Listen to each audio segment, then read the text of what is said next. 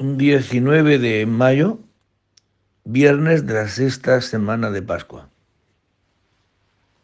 Del Santo Evangelio según San Juan.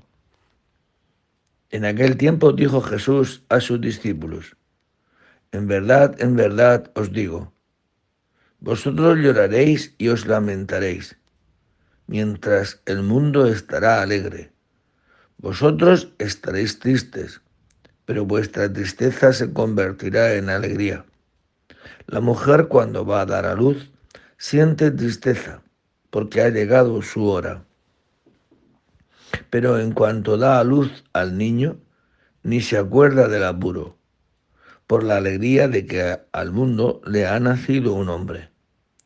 También vosotros ahora sentís tristeza, pero volveré a vosotros, y se alegrará vuestro corazón Nadie os quitará vuestra alegría.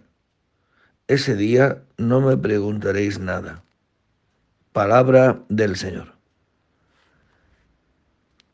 En este trozo del Evangelio, según San Juan, Jesucristo afirma que su ausencia va a producir llanto, lamento, pero y que eso el mundo se alegrará porque eso lo entenderán como que, como que seguir a Cristo es un fracaso, como que seguir a Cristo es, pues es una pérdida de tiempo y algo malo.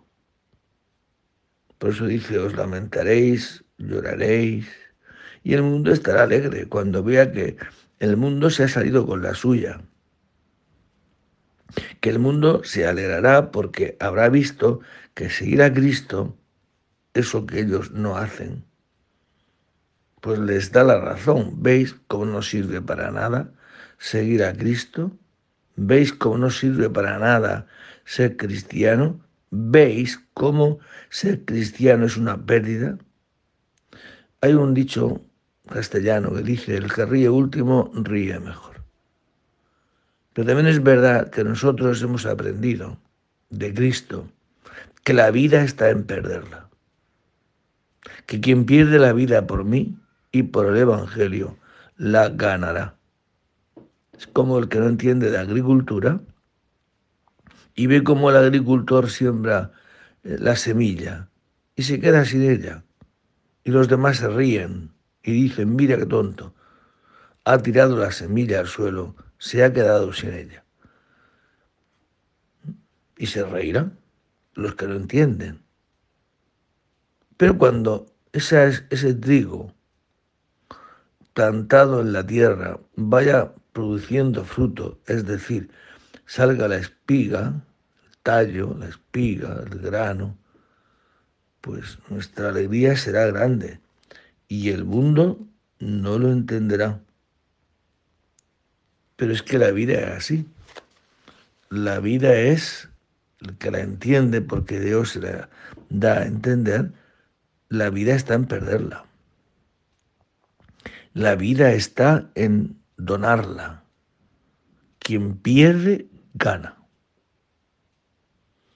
Por eso pidámosle al Señor hoy este espíritu de entender la vida así, tal cual Dios la ha diseñado en la medida que pierda uno la vida por amor a Cristo, la encontrará.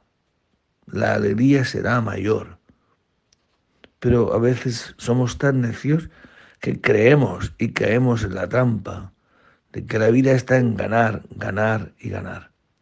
La vida está eso, en perder, en perder frente al otro, porque quien pierde la vida por Jesucristo, por el Evangelio, ese la encontrará.